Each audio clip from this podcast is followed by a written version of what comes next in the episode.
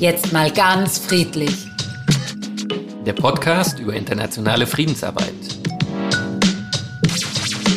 Wir sind Sebastian Nieser und Jule Koch und wir sprechen mit Kolleginnen und Kollegen, die keine Konflikte scheuen.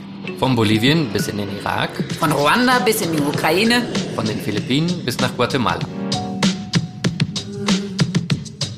Ja, herzlich willkommen bei einer neuen Folge von Jetzt mal ganz friedlich. Klimawandel die zweite. Wir sind weiter dran an unserem Schwerpunktthema. Was hat der Frieden Kli verbessert das Klima? Frieden verbessert das Klima.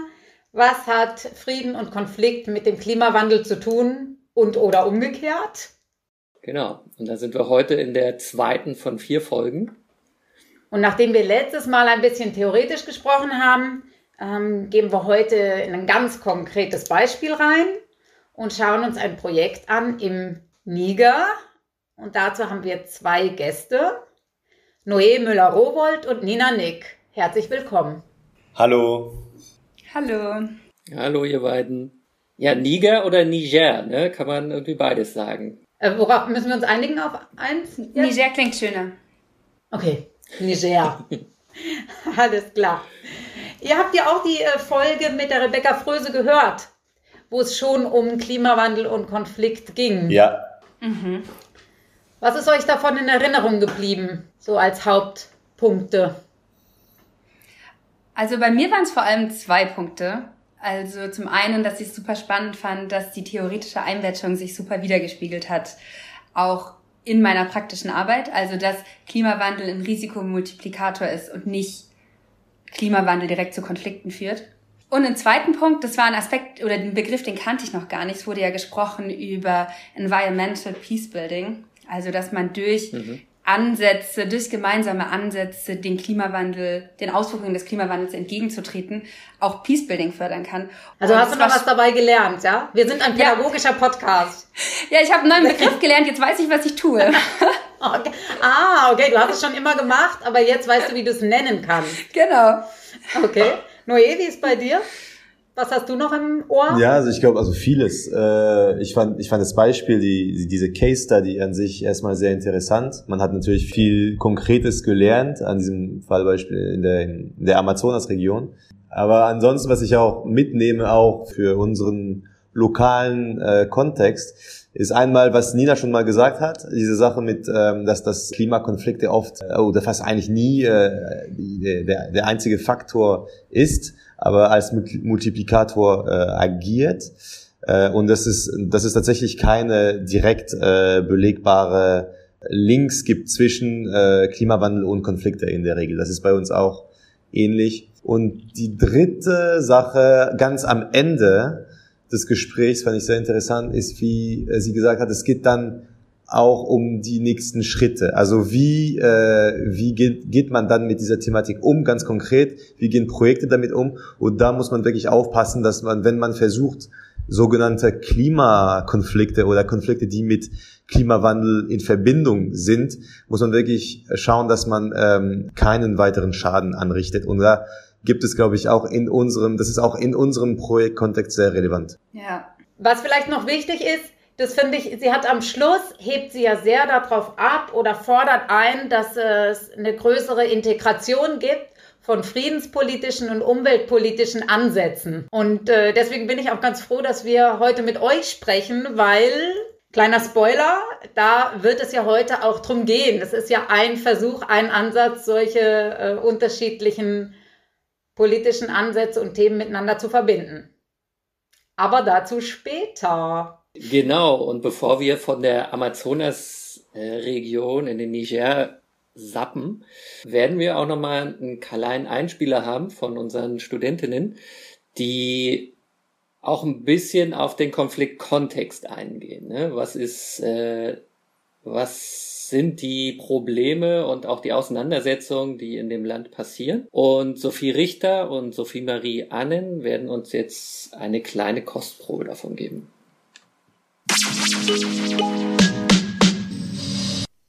Kampf um Strohhalme. Ressourcenkonflikte im Niger in Zeiten des Klimawandels. In den kommenden Wochen beginnt im Niger die Regenzeit. Für viele Nomadinnen im Niger ist dies die Zeit der jährlichen Weidewanderung. Diese geht jedoch oftmals mit gewaltvollen Auseinandersetzungen einher. Niger gehört, wie auch Benin, Burkina Faso oder der Tschad, zu den Sahelstaaten und damit zu den ärmsten Ländern weltweit. Der Großteil der Bevölkerung lebt von der Landwirtschaft und Viehzucht. Meistens werden die Tiere auf nicht eingezäunten Naturweiden gehalten. Deshalb spricht man hier von Agropastoralismus. Allerdings erlaubt nur ein schmaler Streifen im Süden des Landes landwirtschaftliche Nutzung, denn der Norden zählt größtenteils zur Sahara-Wüste. Daher ziehen viele NomadInnen in die südliche landwirtschaftliche Zone, um ihr Vieh von den Ernterückständen zu ernähren. Die ViehzüchterInnen wandern also nacheinander zu verschiedenen Weideressourcen.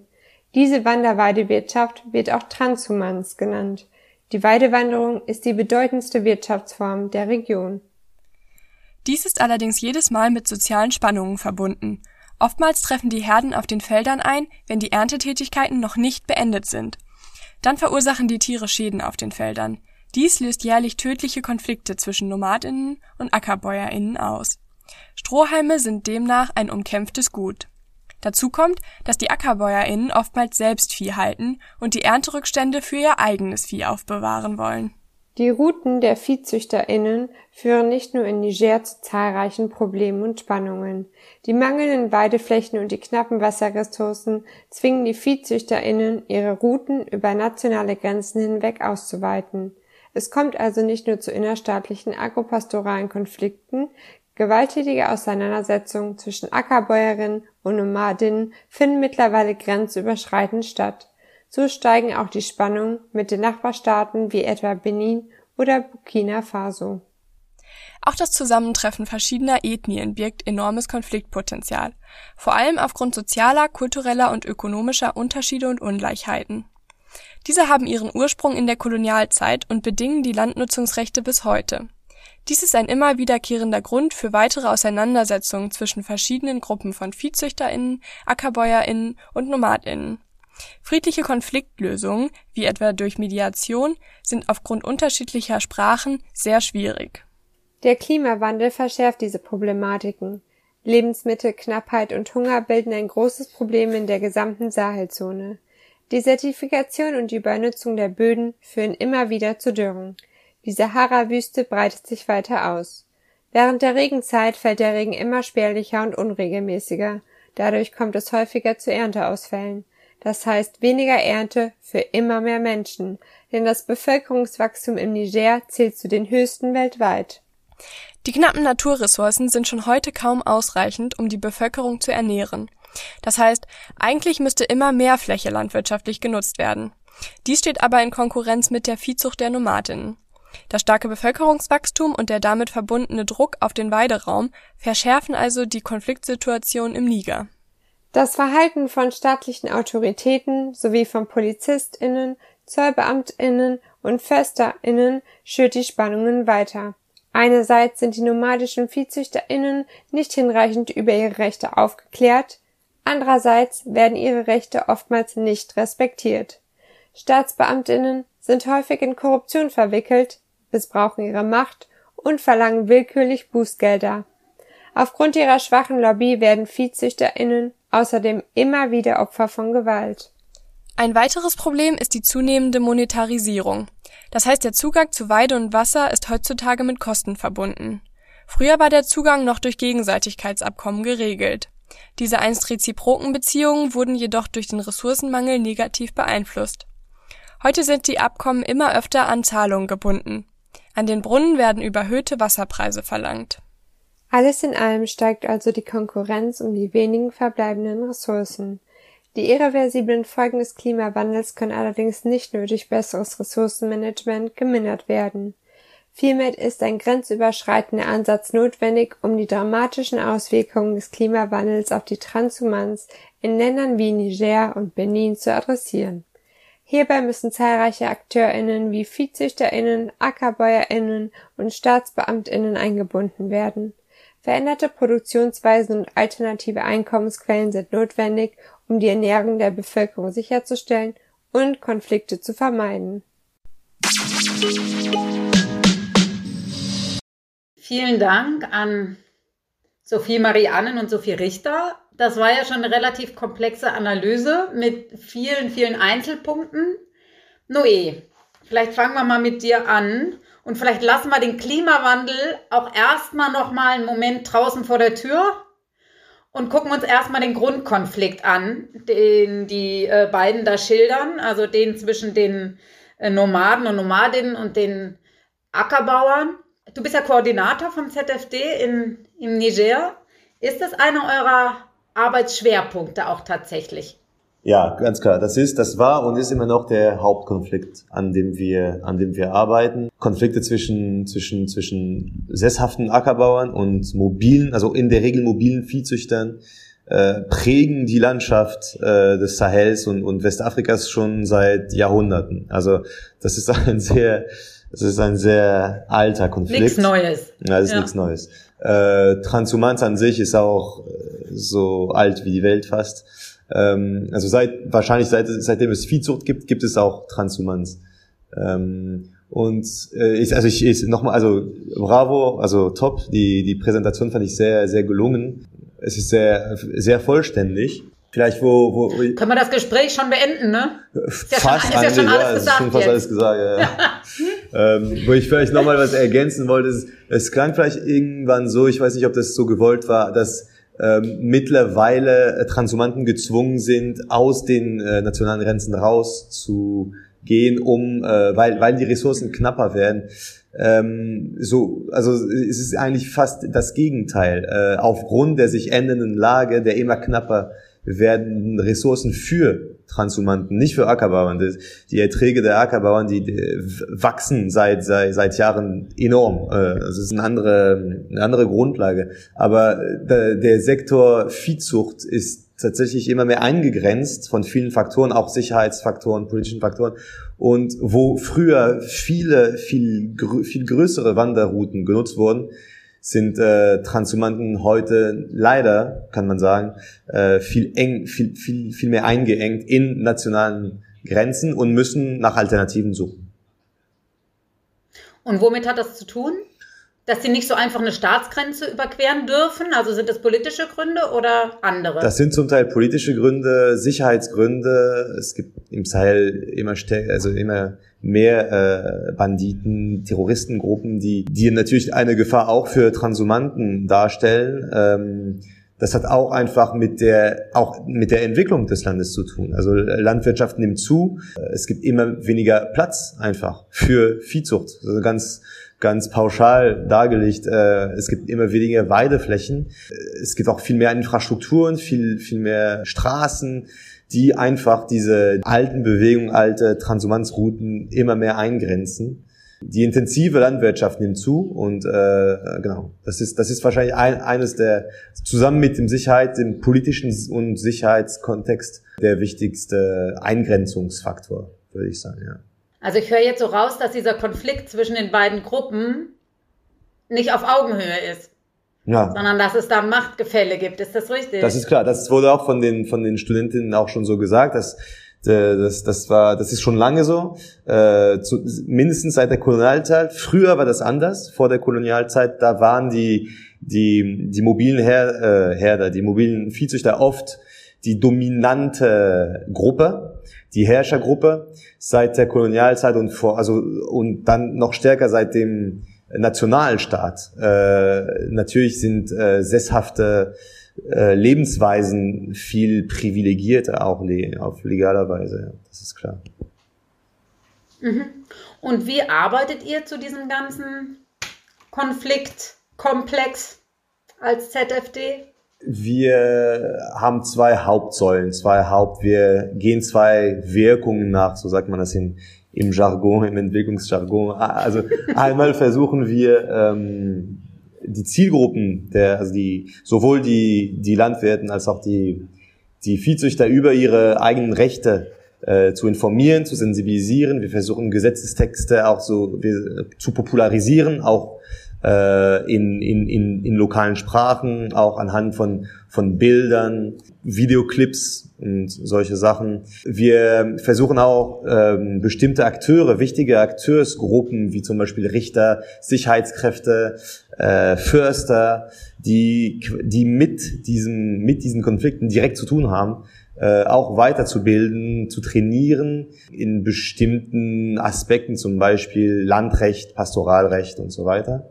Und ähm, darf ich da mal ganz ja. kurz, darf ich mal ganz kurz eine Nachfrage stellen? Wenn diese nomadische Bevölkerung eigentlich die ganze Zeit unterwegs ist, wie wie sprecht ihr die an? Oder also wisst ihr, wann wer wo vorbeikommt? Sind es Routen, die sich so wiederholen und ihr Ihr macht dann mit denen so Workshops oder wie kann ich mir das ganz praktisch vorstellen? Ja, das ist eine gute Frage. Und das ist tatsächlich eine der größten Herausforderungen, wenn man, wenn man mit solch einer Zielgruppe arbeitet. Also wir arbeiten mit äh, indirekt mit der Zielgruppe via äh, äh, Organisation der Zivilgesellschaft, also äh, zum Beispiel ähm, Verbände von mobilen Viehzüchtern, die dann selbst einen viel besseren Zugang zu diesen Gruppen haben und die dann auch wissen, mehr oder weniger, wann ist wann soll wer wo sein. Und, und die dann, also wir, wir machen wenig äh, Workshops direkt mit den einzelnen Viehzüchtern, weil die das auch oft gar nicht können, weil sie sind dann irgendwo im Busch äh, schwer zu erreichen. Ähm, das machen wir dann indirekt. Wir arbeiten dann trotzdem, versuchen dann mit einzelnen Viehzüchtern doch direkt in Kontakt zu treten, via unseren lokalen Organisationen um ähm, ein bisschen auch die deren Lebensweisen, die Entwicklung der, also im Kontext der, der Transhumanz zu wissen, okay, wo gab es Konflikte, ähm, um ein bisschen auch das Phänomen, die Entwicklung des Phänomens im grenzüberschreitenden Kontext zu besser zu verstehen und ähm, und daraus dann auch Schüsse zu ziehen, um unsere Arbeit äh, auch dementsprechend weiterzuentwickeln. Jetzt haben wir in der Analyse gehört, dass dieser ganze Konflikt ja schon sehr viele Faktoren hat und auch sehr viele Faktoren, die den, jetzt mal von dem Grundkonflikt, alle wollen dasselbe Land für unterschiedliche Zwecke, die dann noch verschärfend hinzukommen. Da fielen Stichworte wie Bevölkerungswachstum, was einen erhöhten Druck ausübt. Da fiel das Stichwort Korruption. Äh, und es fiel, glaube ich, auch das Stichwort, dass der Zugang zu Wasser ähm, und Ressourcen auch monetarisiert wird, also dass man dafür zahlen muss das sind ja schon mal Faktoren, die alle diesen Konflikt auch verschärfen. Und jetzt kommt da noch dieser Klimawandel. Zusätzlich. Machst die Tür jetzt auf und lässt ihn rein. Ne? Welche Beobachtungen äh, hast du denn gemacht, Noé, zu, zum Einfluss des Klimawandels auf den Konflikt? Ganz konkret, vielleicht bei euren Projekten. Ganz konkret muss ich ehrlich zugeben, keine. Also ich habe keine direkten Einflüsse sehen können in der täglichen Projektarbeit. Wenn dann man dann auch den Zielgruppen fragt, dann äh, und wenn wir auch wirklich nachhakt, dann sieht man, dass die selbst auch sich nicht davon betroffen fühlen. Also so, so ist zumindest meine meine Erkenntnis, zumindest nicht direkt. In welchem Sinne, Noé, dass die das Wort Klimawandel gar nichts damit anfangen können? Meinst du so?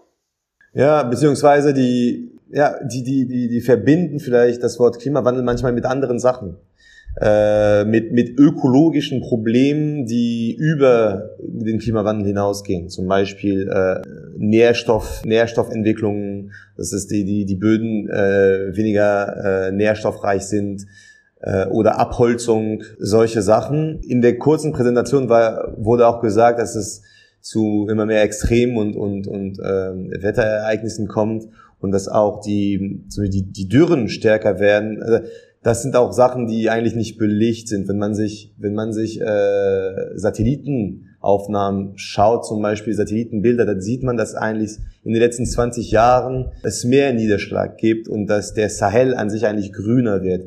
Das heißt, wenn man wirklich ganz strikt die, die Konsequenzen des, des, des jüngeren Klimawandels sich anschaut, sind die kurzfristig zumindest nicht, kann man nicht sagen, dass sie wirklich einen negativen Einfluss auf auf die, selbst auf die Lebensgrundlage der, der, der lokalen Bevölkerung hat. Nichtsdestotrotz heißt es nicht, dass... Äh das ist doch auch mal schön zu hören. ja. wenn, wenn, wenn ich da noch einen Punkt hinzufügen kann. Ja, gerne. Weil ich, also ich stimme Nui komplett zu. Ich habe ja auch sehr viele Interviews geführt mit AkteurInnen, entweder die in Dosso in der Region im Süden von Niger leben oder auch Repräsentantinnen sind.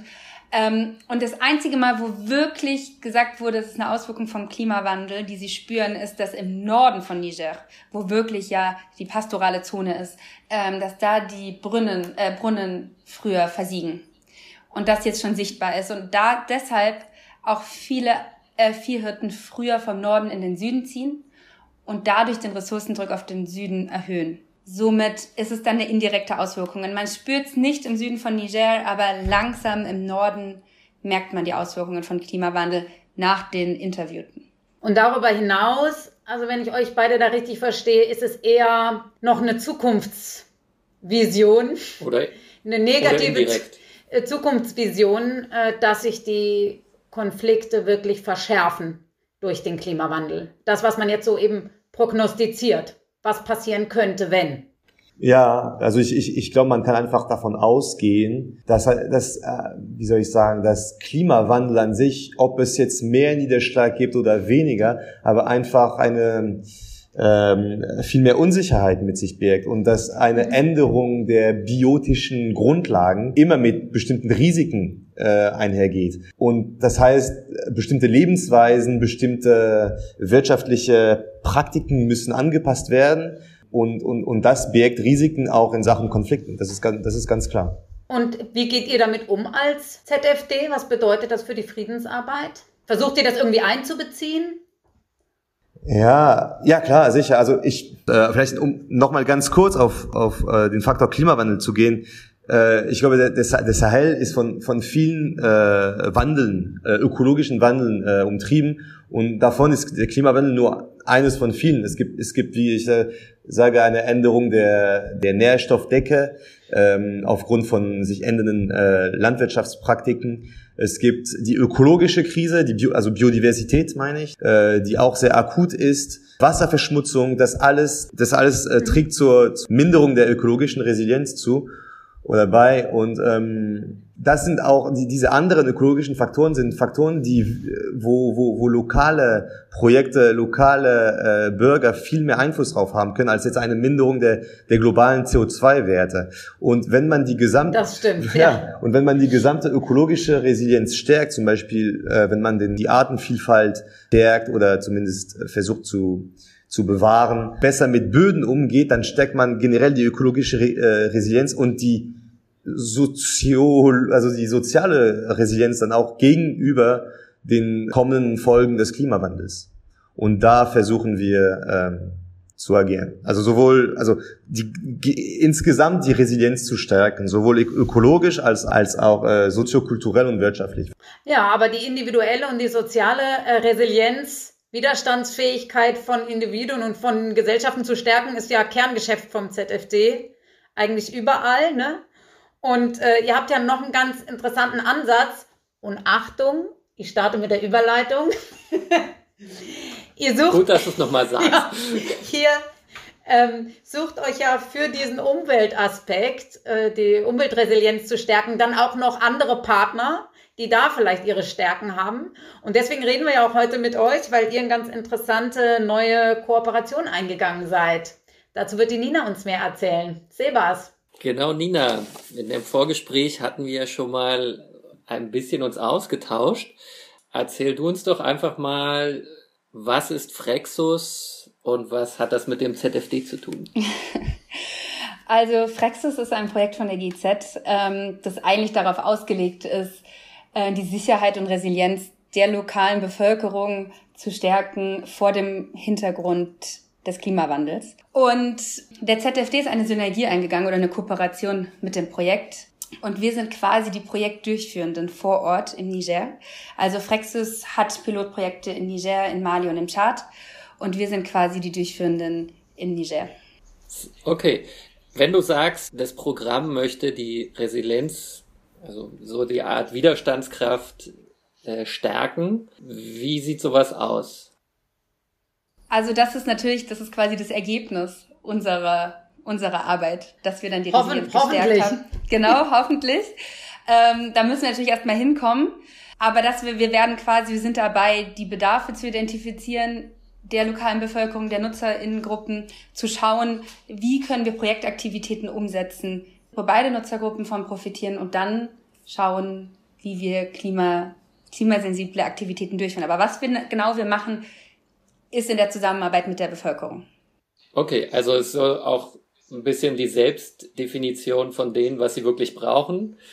ist ja normalerweise ein klassischer Fehler, wenn man von außen kommt und sagt, so, wir wissen sofort Bescheid, was ihr braucht, machen mhm. wir das. Funktioniert normalerweise nicht. Habt ihr schon erste Einblicke, was so gefordert wird? Entweder von der nomadisch- oder viehwirtschaftlichen Bevölkerung oder auch von den sesshaften mhm. Bäuerinnen und Bauern? Ja, auf jeden Fall. Also das Projekt Frexus ZFD ist so in drei Phasen gegliedert. Das erste ist, äh, die, eine Konfliktanalyse zu erstellen. Die zweite ist, in den Dialog zu treten mit der lokalen Bevölkerung, nochmal genau die Bedarfe zu identifizieren und zu überlegen, welche Aktivitäten können wir umsetzen. Und die dritte Phase ist dann wirklich die Implementierung der Aktivität. Ähm, und wir haben jetzt eigentlich die erste Phase fast abgeschlossen. Das heißt, die Konfliktanalyse ist durch. Ähm, und da haben wir auf jeden Fall schon erste Eindrücke. Also tatsächlich habe ich versucht, in dieser Konfliktanalyse wirklich neutral ranzugehen. Zu versuchen, okay, Ackerbau und Viehhirten, zwei Gruppen. Aber was rauskommt, dass es auf jeden Fall ähm, eine Benachteiligung der, der mobilen Viehhirten gibt. Ähm, es gibt kaum Strukturen, die eine faire Nutzung, Zugang und Verteilung von Ressourcen gewährleistet. Also es gibt eine sehr schlechte Ressourcengovernance. Und es gibt ethnische Konflikte, die einfach zwischen diesen Nutzergruppen liegen, äh, zwischen, die, zwischen den Nutzergruppen sind. Und als Ergebnis von all dem zeigt sich auf der lokalen Ebene auf jeden Fall zum einen, dass der Zugang zu Wasser verbessert werden muss, insbesondere in Form von pastoralen Strukturen, also in Form von pastoralen Brunnen auf Weideflächen. Also, dass es dann Wasserlöcher oder Brunnen gibt, wo jeder einen Zugang hat. Genau.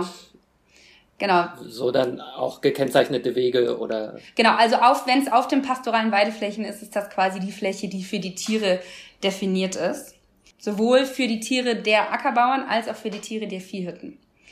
Aber es klingt jetzt so einfach, okay. es klingt jetzt so einfach, einen Brunnen zu bauen. Und das ja, das du, da streiten die sich seit Jahrhunderten und sind da noch nicht drauf gekommen, ne? Glaubst du doch nicht.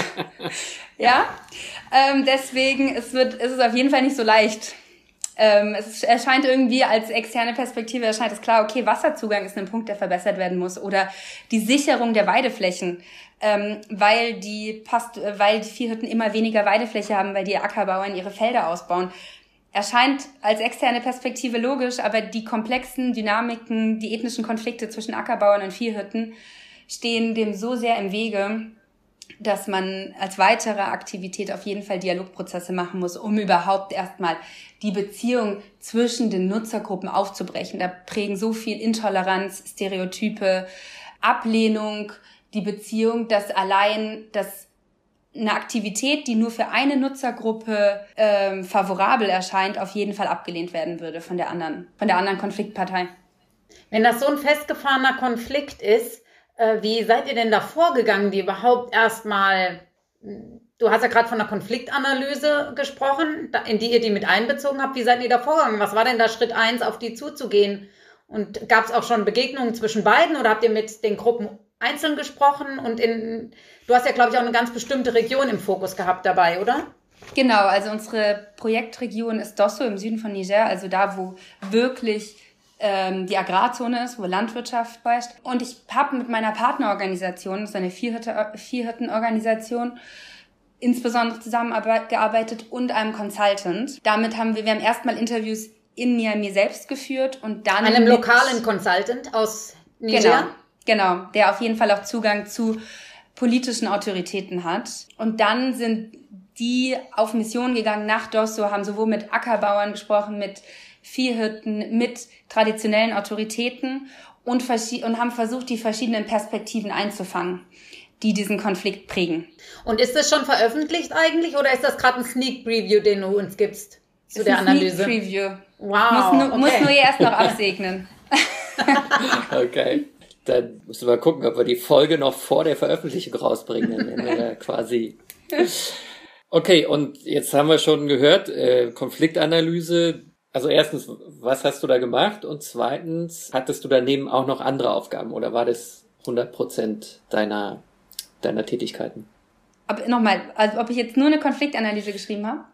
Also Wir, wir haben schon gehört, du hast die Konfliktanalyse gemacht, ne? Und wir haben auch gehört, du hast Interviews dazu geführt. Aber gab es da noch weitere Schritte, die du gemacht hast? Oder wie kann ich mir die Konfliktanalyse vorstellen? Ach so, okay. Ja, also für die Konfliktanalyse bin ich habe ich zunächst mich auf jeden Fall eingelesen. Und dann bin ich erstmal sehr auf nationalem Niveau geblieben und habe in Niamey mit eben Repräsentantinnen von ähm, Viehhirten, äh, Viehhirtenorganisationen oder Ackerbauern ähm, gesprochen. Und die haben mir so den Grundkonflikt dargelegt. Somit hatte ich dann so ein bisschen ein Bild, was die verschiedenen Elemente sind. Aber es war auch spannend, weil jede so Partei auch natürlich so andere Konfliktursachen so ein bisschen in den Vordergrund gestellt hat. Und am Ende haben wir jetzt quasi drei Konfliktanalysen. Einmal über die Region Dosso, über die Ressourcenkonflikte zwischen Ackerbauern und Viehhirten in der Region. Und einmal ganz, oder zweimal ganz spezifisch wirklich auf der lokalen Ebene unsere beiden Interventionszonen. Also es sind zwei sind zwei Naturweiden und die Dörfer drumherum, um die es geht. Und es war ganz spannend, weil so die regionale Konfliktanalyse ist super kompliziert. Und wenn man dann auf die lokale Ebene geht, sieht man, dass sich so Konfliktdriver verschieben. Also während es ganz klar ist auf regionaler Ebene, was sind die Konfliktdriver, so auf lokaler Ebene kann das ganz anders sein, was die, die Leute wahrnehmen und was für sie die, die Konfliktursache ist.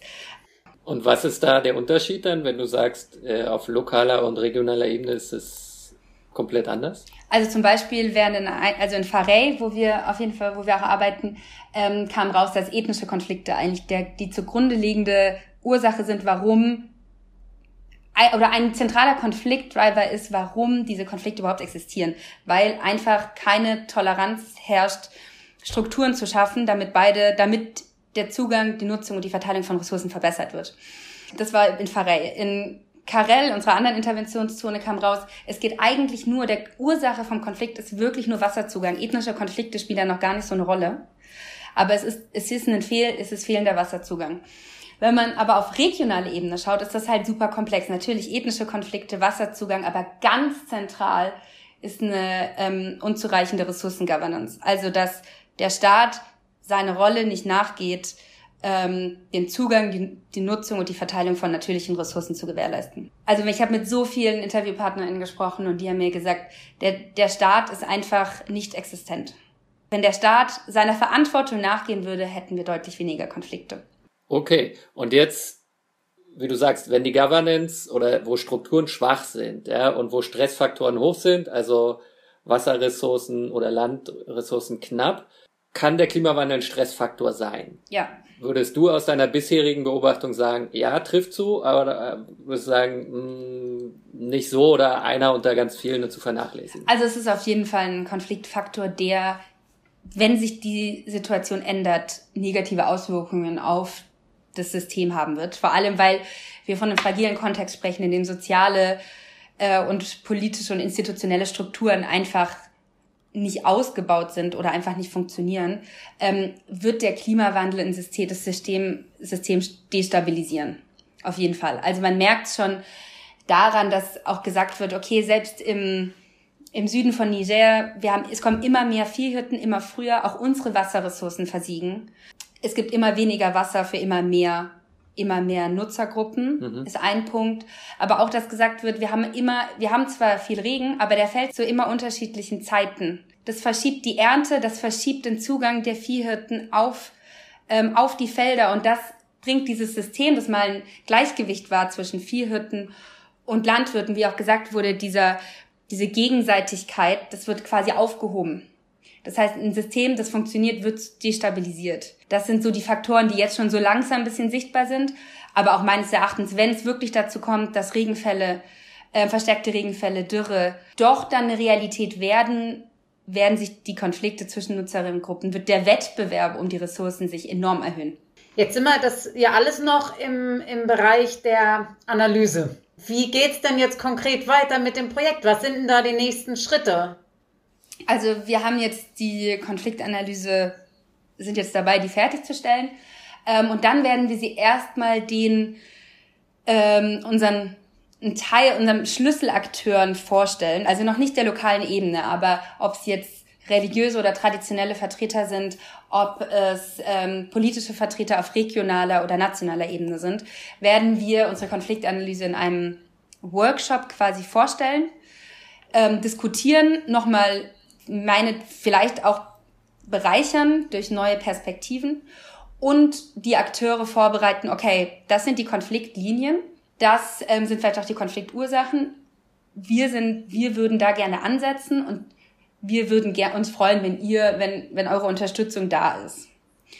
Und nach dem Schritt wird dann mit, vor allem mit unseren Partnerorganisationen, wir arbeiten dann mit zwei, mit einer Viehhirtenorganisation und einer ähm, Ackerbauerorganisation, ähm, wird dann mit, wirklich mit den Gruppen auf der lokalen Ebene in den Dialog getreten.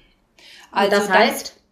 Das, das heißt, es wird sich, wir werden verschiedene Dialogformate ähm, nutzen, ob es jetzt getrennt, ob nur die Ackerbauern und die Viehhirten getrennt nochmal ihre Bedarfe äußern, wirklich die Positionen und Interessen rauszuarbeiten. Das ist ja auch was anderes, was man sagt und was man wirklich fühlt, so ungefähr. Ähm, was wirklich, und was man tut. Und was man tut. Also was wirklich die, die, die Bedarfe sind.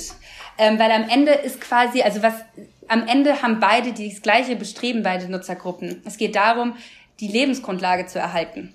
Und dass man das am besten irgendwie, dass, dass es ein gemeinsamer Ansatz sein muss, ist irgendwie klar. Aber nochmal zu schauen, okay, welche Ansätze sind für beide irgendwie nachhaltig, wer muss in was gestärkt werden. Und dann auch auf jeden Fall, also quasi die Gespräche mit den Gruppen zu führen und sie dann aber auch zusammenzubringen. Aber du bist da ganz optimistisch, ja? Weil im Grunde wird die Konfliktanalyse ja vielleicht für die auch gar nichts Neues sein. Die leben das ja seit langem, aber trotzdem haben sie sich noch nicht dazu durchgerungen, eine gemeinsame Lösung zu finden. Da gibt es ja auch Gründe für.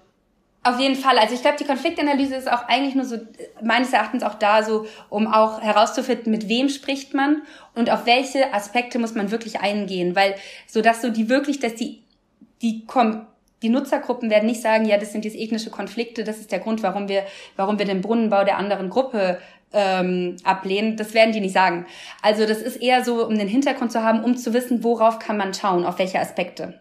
Ja, es ist, glaube ich, kein einfaches Unterfangen, aber ich bin sehr optimistisch äh, bezüglich unserer beiden Partnerorganisationen, die wirklich viel die sehr viel Energie da reinstecken und sehr motiviert sind, diese Aktivitäten auch umzusetzen. Somit ja, hoffe ich, dass wir mit einem geeigneten Ansatz ähm, und passenden ähm, Dialogveranstaltungen Aktivitäten anstoßen können, die klimasensibel den Bedarfen beider Nutzergruppen quasi entgegenkommen und wir damit sozusagen auch die sozialen oder institutionellen oder infrastrukturellen Strukturen schaffen, um möglichen externen Faktoren dann auch entgegenzuwirken, also um dann externen Stressfaktoren entgegenzuwirken, die das System weiter destabilisieren können. Und was könnte dabei der zusätzliche Benefit von der Kooperation mit Frexus sein? Also was macht äh, vielleicht eure Arbeit leichter, einfacher, reicher, dass ihr jetzt nicht nur als ZFD agiert, sondern dass ihr noch dieses andere Programm mit an eurer Seite habt? Mhm. Also ich muss dir sagen, ich bin ein großer Fan von dieser Kooperation, von dieser Synergie der ZFD ist ja sehr, wir sind sehr auf Dialogförderung aus, auf wieder, soziale Widerstandsfähigkeit stärken, auf Konfliktregelungsmechanismen. Aber wir sind zum Beispiel, wir machen keine Infrastruktur. Wenn es aber nun mal Wasserkonflikte gibt oder um auch den Zugang zum Wasser, weil es unzureichende Wasserzugang halt gibt, ist ein Brunnenbau auf jeden Fall was, was in Betracht gezogen werden sollte. Und durch Frexus haben wir die Möglichkeit, so das Mandat zu erweitern und auch zu sagen, okay, das ein Bedarf ist, ein Brunnenbau, ähm, und den wir dann auch anstoßen können. Und das also ist so ein bisschen größere finanzielle Ressourcen, meinst du? Das auch, aber auch so vom der Ansatz. Also wir sind ja wirklich so, wir sind so die Begleitung und Frexus machen so die die Hard Technik. Ja, die Technik so ein bisschen. Und ich finde das super praktisch, weil es sind halt so Klimawandel und Konflikt, das sind keine Ansätze, die man so, oder keine Konfliktdynamiken, die man monokausal irgendwie erklären kann. Man muss da ganzheitlich rangehen. Und ich finde so, Dialogförderung und die Beziehung zwischen den Konfliktparteien stärken, plus auch zum Beispiel Infrastruktur, aber es können auch ganz andere Aktivitäten sein, ähm, zusammenzubringen, ist für mich ein, auf jeden Fall eine Bereicherung für die Arbeit des ZFDs und für Frexus auch. Ja, ich glaube generell ist es äh, sowieso immer eine gute Idee, unabhängig von Umweltthemen, sondern äh, Kooperationsthemen, also Entwicklungszusammenarbeit, immer mit diesem Hinterpunkt, Schwerpunkt Friedensorientierung äh, zu haben. Ne? Ich, ich glaube, das wurde viel zu lange nicht gemacht und ich finde es jetzt toll, dass es mal so als ein, ihr seid ein Pilotprojekt, ne, als Pilotprojekt gestartet ist. Mhm. Und hoffentlich in ein paar Jahren wissen wir dann mehr, wie, wie das dann weitergegangen ist. Ja. Noé, wie ist dein Zwischenfazit von dieser Kooperation? Es hat ja erst gestartet, aber vielleicht kann man trotzdem schon was sagen. Ja, nee, also ich bin sehr zufrieden. Also es ist bisher funktioniert das ganz gut. Solche Synergieprojekte sind manchmal herausfordernd, weil wir unterschiedliche Strukturen haben, unterschiedliche Mandate, unterschiedliche äh, Ziele auch. Ähm, bisher meistert das Nina toll und ich muss noch jetzt den ersten Draft der Konfliktanalyse diese Woche lesen. Wie, wie viele Bände sind's? Einiges, oder? Ich, ich habe es nicht mal, ge ich habe mich nicht getraut, die Dateien zu überhaupt zu öffnen. Ja, ich habe ich hab sehr motiviert geschrieben. Ich glaube, genau. ich glaube, es sind jetzt irgendwie so 63 Seiten, aber da fehlt mir noch der letzte Teil fehlt mir noch. Aber ich will es auf jeden Fall noch kürzen. Aber es war dann so, es war dann so ein Flow. Ist ja auch komplex, ja, ja, ist nee, ja auch klar. einfach komplex. Kann man ja auch einfach nicht einfach erklären. Apropos Flow, das ist eine, auch eine gute Überleitung zu unseren letzten drei Fragen, oder? ja, auf jeden Fall. Ja, dann mache ich mal mit Nina gleich einfach weiter. Was gefällt dir an deinem Einsatzland? Also ist jetzt ein bisschen abrupt, ne? Wir schließen ja, immer mit so drei persönlichen Fragen.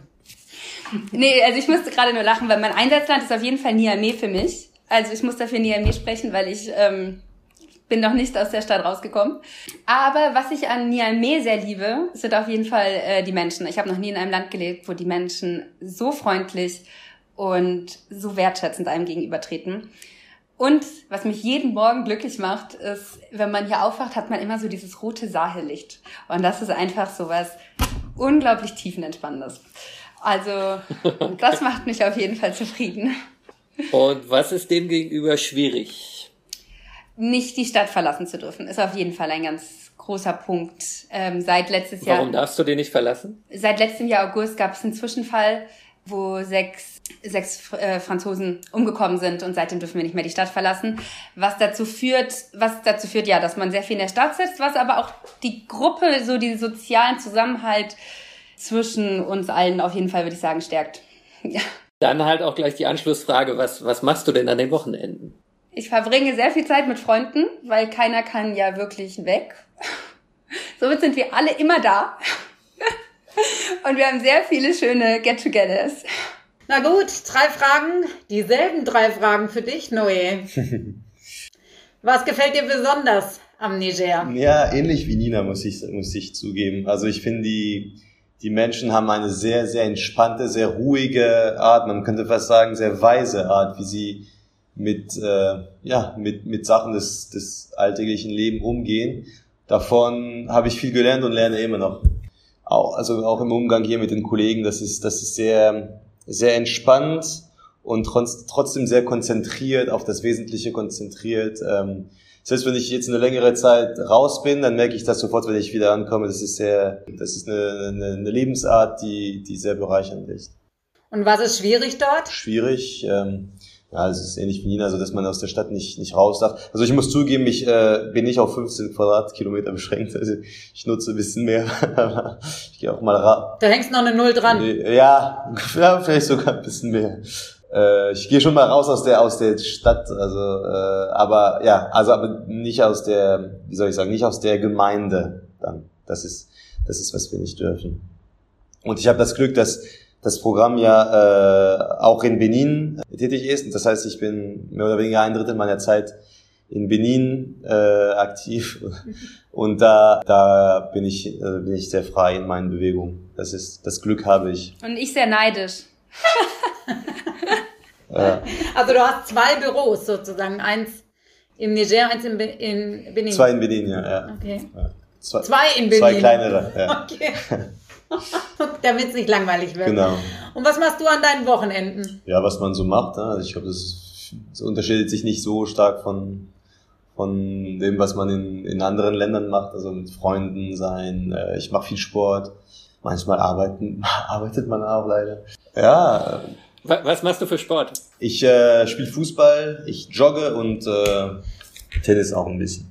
Wir hatten im Vorgespräch gehört, bei 45 Grad ist es führt das nicht herausfordernd. Ja. Aber man passt sich an, erstaunlich gut an. Das muss, Er ist dann einfach Slow-Motion-Fußball wahrscheinlich. Uh, ja, nee, also man ist dann ein bisschen kaputt am Ende. Ja. Okay. Ja gut, gut, vielen Dank. Danke euch. Vielen Dank euch beiden. Ich danke euch.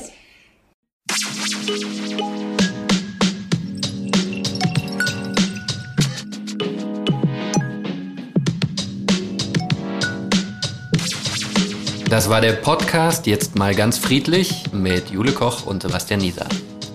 Mehr Informationen, was Frieden kann, findet ihr auf der Website ziviler-friedensdienst.org. ziviler-friedensdienst.org